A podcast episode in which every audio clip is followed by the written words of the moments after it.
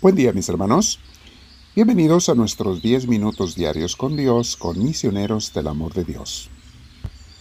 No olvides suscribirte si no lo has hecho mi hermana, mi hermano, y ponerle el like, la manita hacia arriba si te gusta la reflexión, para que las redes sociales nos den a conocer con más personas que no nos conocen. Entonces no olvides eso. Vamos a sentarnos en un lugar tranquilo, lo más que se pueda, con nuestra espalda recta, nuestros hombros y nuestro cuello relajados. Te invito a que respires profundo, mi hermana, mi hermano. Si puedes, cierra tus ojos. Y vamos a respirar profundo, dejando que la paz entre a nosotros, pero con mucha tranquilidad, ¿eh? No deprisa, sino tranquilamente. Respira profundo, disfruta, saborea el aire que Dios te regala que está respirando y te da vida, disfrútalo. Y pídele al Espíritu Santo que entre a ti a través de él. Dile Espíritu Divino, entra en mí, te lo pido, y gracias por escuchar mi petición. Quédate en mí, Espíritu de Dios, guíame no solo en la oración, sino durante todo el día. Que mi día sea lleno de tu presencia. Gracias Señor por escuchar mi oración.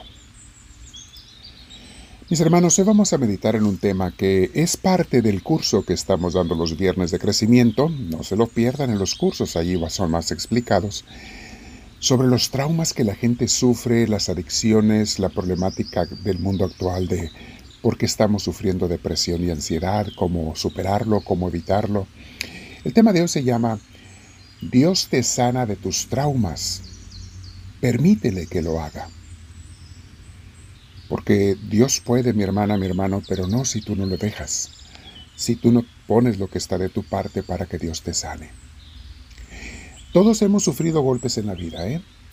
Pero algunas personas han sufrido, sufrido golpes tan fuertes, a veces desde la infancia, que se convirtieron en traumas.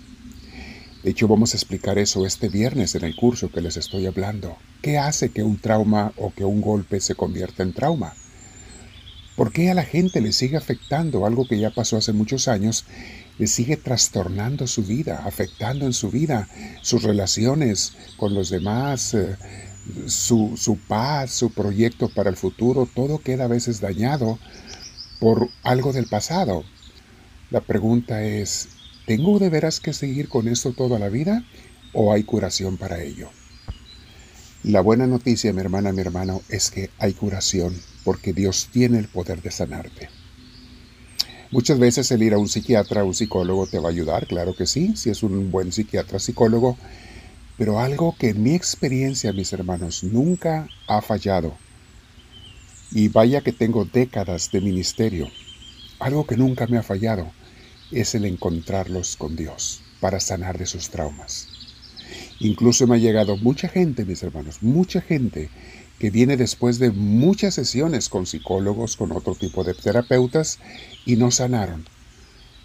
Y cuando vienen a la terapia espiritual, en la primera sesión, o sanan completamente, o comienza su sanación, que pronto es total, gracias a Dios.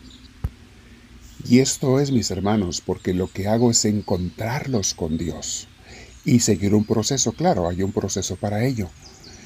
Y Jesús es un sanador por excelencia. Vemos en los evangelios cómo sanaba de todo mal a tanta gente que se le arrimaba. Pero en los últimos dos mil años sigue sanando una y otra vez a millones de personas. Yo con mucho gozo veo constantemente los milagros de sanación interior y física, mental, emocional de las personas. Lo veo en nuestras comunidades, en la terapia espiritual, en las misas de sanación, en los retiros.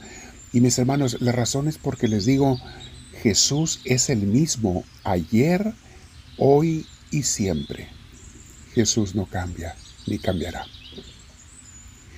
Pero es indispensable, mis hermanos, que nos arrimemos a Jesús que hagamos un cambio de vida, que nos dejemos tocar por Él, que comencemos una nueva vida con Él y que tomemos un compromiso en una buena iglesia para poder en esa iglesia, fíjense bien, cinco cosas, para poder servir, amar al prójimo adorar a Dios en comunidad, crecer y fincar su reino.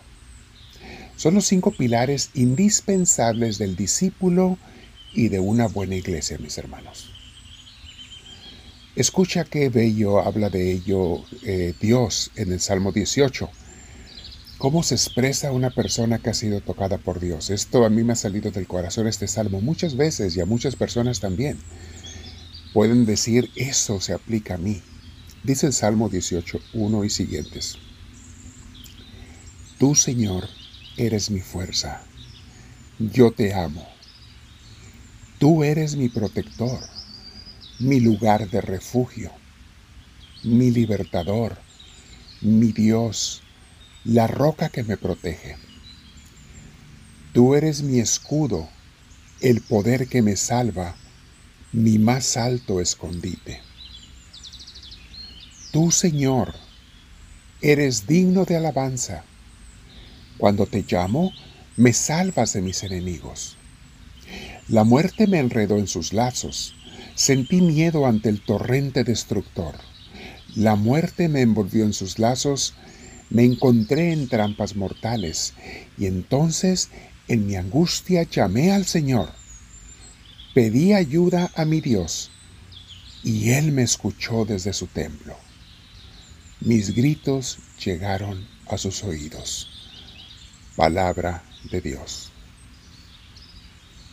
Este salmo, mis hermanos, está para hacer toda una oración larguísima, meditándolo, repitiéndolo, masticándolo, digiriéndolo. Deja que Dios te llene y te tome a través de este salmo, mi hermana, mi hermano. Y es como dice, en unas traducciones dice, tú Señor eres mi roca, eres mi fortaleza, eres mi fuerza, tú eres mi protector y mi refugio, Señor. Esos versículos 1 y 2 son, son hermosos. Eres mi protector, mi refugio, mi libertador, mi Dios. Tú eres la roca que me protege. Tú eres mi escudo, el poder que me salva, mi más alto escondite. Mi hermana, mi hermano, ante estas palabras hermosas que te digo, a mí me salen del corazón, muchas veces se las he dicho al Señor, porque en realidad lo siento, Él hace conmigo eso que dice el Salmo se porta como mi roca, mi salvador, mi refugio, mi escondite, mi fortaleza. Yo nada más te puedo decir, mi hermana, mi hermano, si tú nunca has experimentado esto, ¿qué esperas?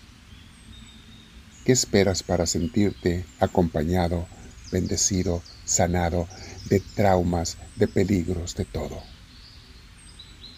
Por eso en el, título le pusimos, sí, Dios te sana de tus traumas, pero permítele que lo haga. No te va a sanar si tú no se lo permites, si tú no pones de tu parte, si no haces lo que te toca, mi hermana, mi hermano. Dios no te va a sanar. Permítele que lo haga. Vamos a hablar de esto, mis hermanos, de los crecimientos, pero hoy nos vamos a quedar en oración. Y yo te aconsejo que no te pierdas las clases de estos viernes, en persona para todos los que están en el sur de California Acompáñenos en nuestra escuela de espiritualidad en Tustin, California. Y las personas que están fuera, muy lejos, bueno, vía Facebook Live, después en grabación de YouTube, de podcast, pero deja que Dios te toque, por favor, mi hermana, mi hermano. Hoy nos vamos a quedar en oración, el tiempo que sea necesario, y voy a dejar que Jesús me comience a sanar, o preguntarle o pedirle su ayuda para que me sane de todo trauma que pueda haber en mi vida, porque Dios me quiere como una hija, una hija o un hijo sano. Me quiere sano, sin traumas. Háblame, Señor, que tu siervo te escucha.